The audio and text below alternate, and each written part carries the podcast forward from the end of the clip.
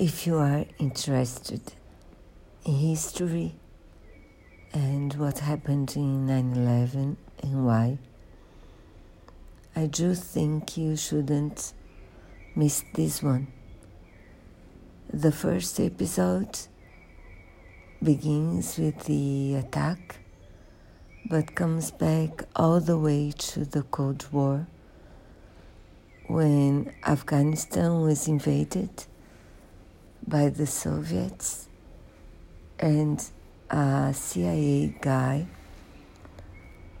uh, was assigned a mission the mission to defeat the Soviet Union there,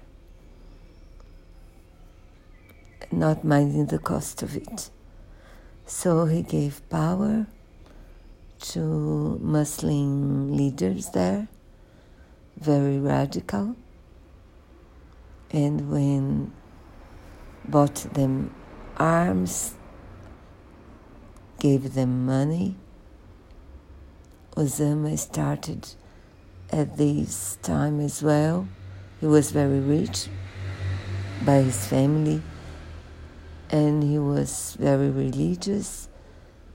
He was not a big leader, political leader in Afghanistan, but he was accepted there.